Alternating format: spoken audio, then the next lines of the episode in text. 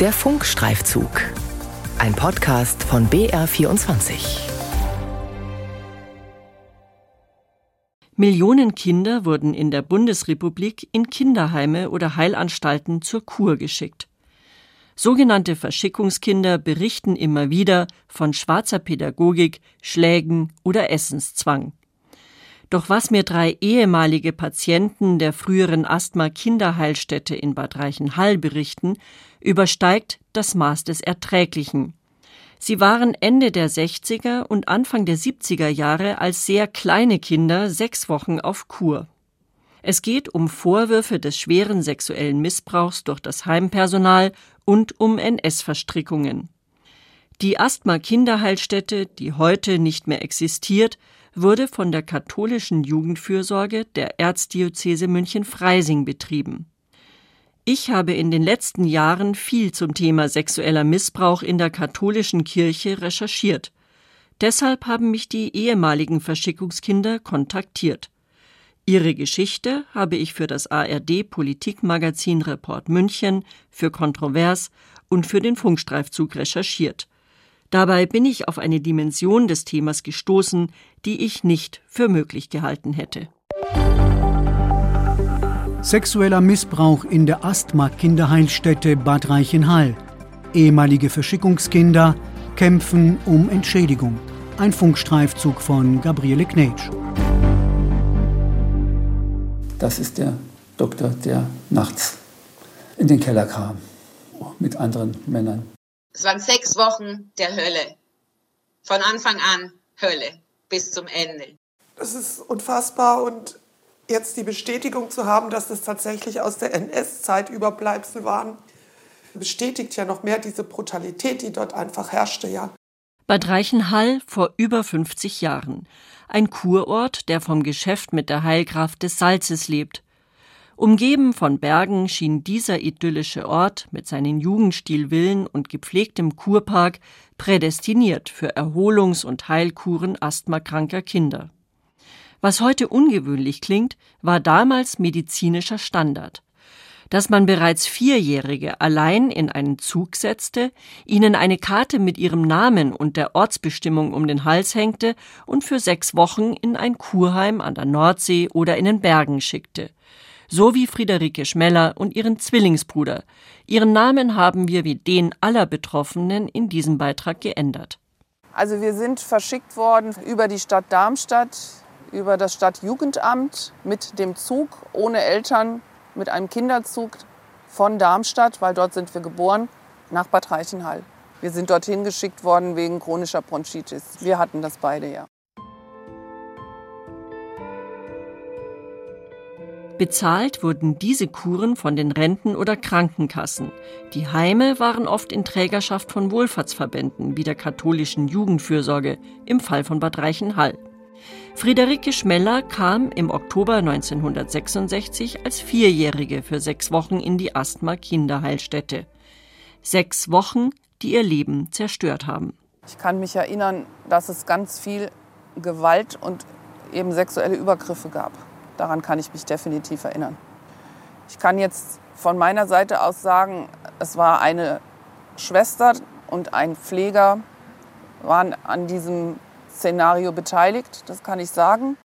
Vor fünf Jahren kamen die Erinnerungen an das Heim wieder hoch. Auslöser war der Tod ihres Zwillingsbruders. Friederike Schmeller litt plötzlich an Panikattacken und Erstickungsanfällen, konnte ihren Job nicht mehr machen und begab sich in eine Traumatherapie. Der Pfleger war derjenige, der die Gewalt ausgeübt hat, vor allen Dingen die sexuellen Übergriffe. Aber die Schwester hat mehr oder weniger einen ihm zugeführt. Es gab auch noch Schlimmeres. Es gab so einen oberirdischen Raum, das war wie so ein, ich sag mal, Foltertisch wo man draufgespannt wurde und dann mit einer Peitsche ausgepeitscht wurde. Das sind die Dinge, die ich erinnern kann, ja. Aber ich habe dafür natürlich keine Beweise. Unabhängig von Friederike Schmeller schreibt mich ein zweiter Betroffener an, Michael Neumeier.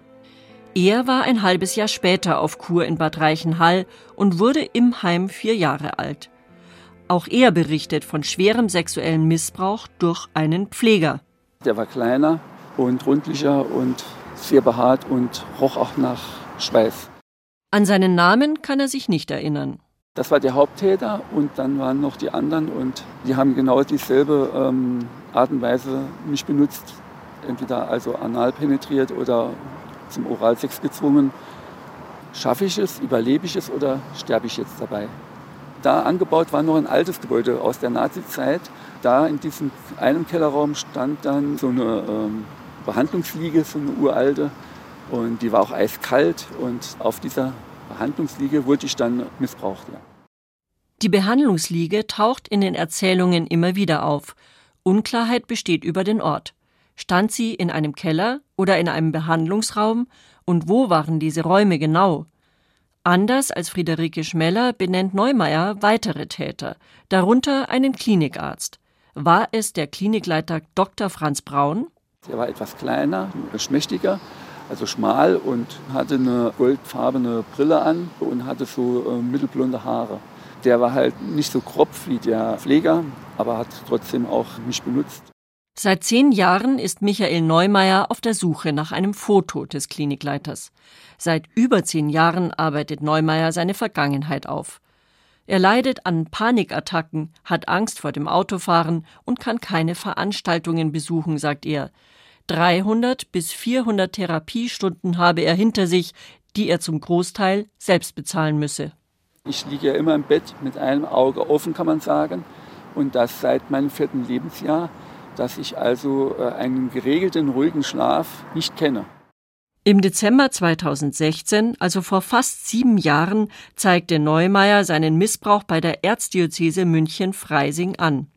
Denn sowohl der Pfleger als auch der Arzt waren Angestellte der katholischen Jugendfürsorge, die zur Erzdiözese München-Freising gehörte. Das ehemalige Verschickungskind fordert von der Kirche eine Entschädigung. Da wäre angebracht 750.000 bis eine Million. Erhalten hat er von der katholischen Jugendfürsorge bisher 10.000 Euro für Therapiekosten, mehr nicht. Michael Neumeier wird uns später noch schildern, auf welche Hürden er beim Kampf um Entschädigung stieß. Zu Besuch beim Stadtarchivar von Bad Reichenhall, Johannes Lang. Lang ist derjenige, der die Geschichte der Asthma-Kinderheilstätte am besten kennt. Immer wieder erreichen ihn Anfragen ehemaliger Verschickungskinder, manche auch mit positiven Erinnerungen, so der Archivar. Rund 60 bis 70.000 Kinder, hat Johannes Lang hochgerechnet, seien in der Asthma-Kinderheilstätte behandelt worden, zwischen dem Gründungsjahr 1948 und 1986, als die Heilstätte abgerissen wurde, weil sie nicht mehr rentabel war. Johannes Lang bestätigt, die Kinderkuren waren für die Stadt Bad Reichenhall jahrelang ein gutes Geschäft.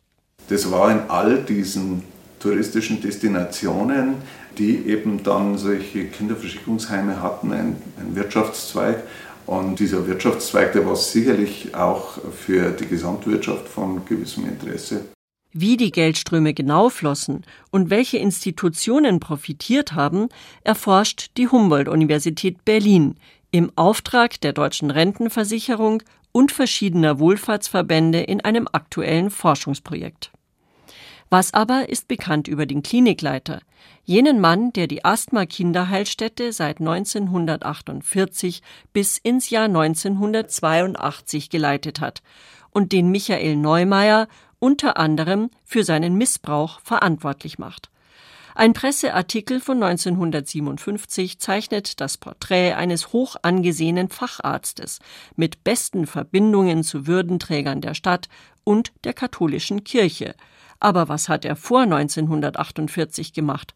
Stadtarchivar Johannes Lang es gibt Studien, wonach erkennbar ist, dass Leute, die dann Heime geführt haben, auch während der NS-Zeit eine bestimmte Rolle gespielt haben, das ja. Es hat aber beispielsweise auch Wohlfahrtsverbände gegeben, die haben sogar als Direktive ausgegeben. Also unser Personal, das wir jetzt rekrutieren, darf keine NS-Vergangenheit haben. Wie war es in der Asthma-Heilanstalt? Da weiß ich es tatsächlich nicht. Im Stadtarchiv Solang gäbe es keine Personalakten. Er verweist an den Träger des Heims, die katholische Jugendfürsorge der Erzdiözese München-Freising. Wir fragen nach, Gibt es die Personalakte von Dr. Franz Braun noch? Die Pressestelle betont das eigene Aufklärungsinteresse, beruft sich aber im Fall des Klinikdirektors auf den Datenschutz. Eine weitere Missbrauchsbetroffene meldet sich im Zuge meiner Recherche aus dem Ausland. Bekannt weder mit Friederike Schmeller noch mit Michael Neumeier. Die Frau will wie die anderen Betroffenen anonym bleiben. Wir nennen sie Anna Meyer. Private Arztrechnungen ihres Vaters belegen, dass sie 1974 sechs Wochen lang in der Asthma-Kinderheilstätte auf Kur war. Sie war damals sechs. Und dass die sechsjährige Anna nach der Kur in Bad Reichenhall zehn Tage in einer städtischen Klinik in Behandlung war, weil sie eine Geschlechtskrankheit hatte, sagt sie. Abrechnungen belegen zahlreiche Laboruntersuchungen. Ein Befund ist nicht erhalten. Als Haupttäter benennt auch sie einen Pfleger. Kleinwuchsig, schwarze Locken, große Zähne, sehr stark behaart, eine silberne Armbanduhr, mit der er gerne zugeschlagen hat auf die Köpfe und einen sehr starken Geruch, äh, Körpergeruch. Aber Anna Meyer benennt auch externe Männer, die in die Klinik kamen, um sie zu vergewaltigen.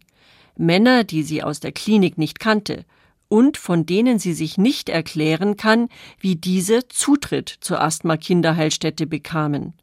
Auch Anna Meyer hat den Klinikleiter Dr. Franz Braun erlebt, zwar nicht als Missbrauchstäter, aber als eiskalten Arzt. Ihre Vermutung? Dass das Altnazis sind. Die Art, wie die Erziehung war, das war eindeutig schwarze Erziehung. Eben in der Nazizeit gab es diese Black Education, schwarze Erziehung, faschistische Erziehung. Weiß nicht, das war einfach so eine Intuition. Der Klinikleiter, ein Altnazi, ein schwerer Vorwurf. Ich gehe ihm nach und stelle einen Antrag beim Bundesarchiv in Berlin auf Akteneinsicht zum Klinikleiter Dr. Franz Braun. Zwei Wochen später kommt seine Studentenakte per E-Mail.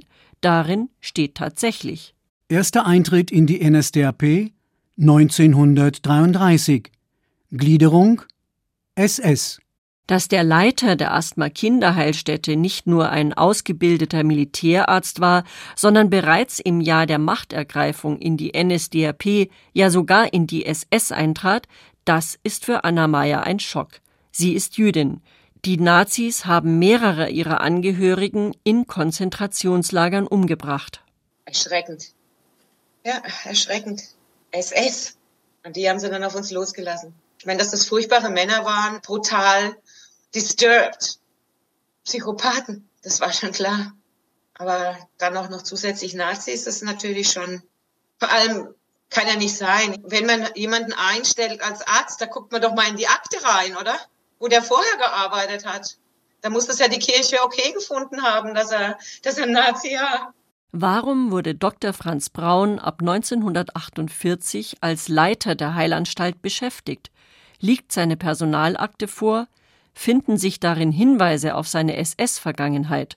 Ich hake noch einmal bei der katholischen Jugendfürsorge nach. Keine Akte mehr vorhanden, so lautet die Antwort. Wir werden der Fragestellung nachgehen, wie der Verband in den Nachkriegsjahren bei der Einstellung von Mitarbeitenden mit dem Thema NS-Vergangenheit umgegangen ist. Allerdings können wir das aktuell nicht leisten. Eine unbefriedigende Antwort für Friederike Schmeller und Michael Neumeier. Denn zum Zeitrahmen gibt die Einrichtung auf erneute Nachfrage keine konkrete Perspektive.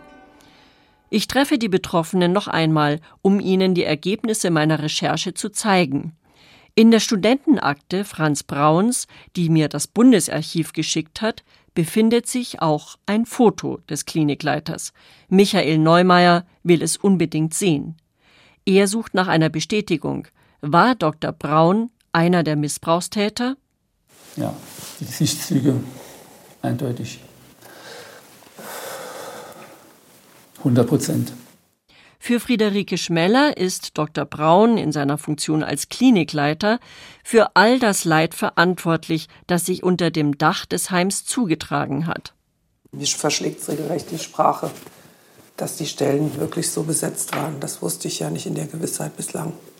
Das gibt dem Ganzen nochmal einen anderen Touch. Kein Geld der Welt könne dieses Leid wieder gut machen, sagt Friederike Schmeller. Anders bei Michael Neumeier. Er gibt bei seinem Kampf um Anerkennung des Leids und Entschädigung nicht auf. Er macht seinen Antrag auf Zahlungen an die Erzdiözese München-Freising gerade zum fünften Mal fertig. Immer wieder gibt es neue Hindernisse. Bisher konnte ein Antrag auf Anerkennungszahlungen offiziell noch gar nicht gestellt werden, weil die Caritas, zu der auch die katholische Jugendfürsorge gehört, der unabhängigen Kommission für Anerkennungsleistungen in Bonn erst im August dieses Jahres beigetreten ist. Die katholische Jugendfürsorge teilt auf Anfrage des BR mit Wir bedauern sehr, dass die Klärung hinsichtlich des Verfahrens für den Bereich des Deutschen Caritasverbands so lange gedauert hat. Die Dauer ist schwer nachvollziehbar, insbesondere natürlich auch für die Betroffenen. Dafür können wir uns nur entschuldigen. Das sind alles warme Worte, aber es kommt nichts rüber. Und jetzt kommt so ein lapidares Schreiben, das macht mich ärgerlich, also das macht mich wütend, dass da nichts passiert. Sexueller Missbrauch in der Asthma-Kinderheilstätte Bad Reichenhall. Ehemalige Verschickungskinder kämpfen um Entschädigung. Ein Funkstreifzug von Gabriele Knetsch. Redaktion Ina Kraus. Meine Kontroversstory über diese Recherche finden Sie auf YouTube.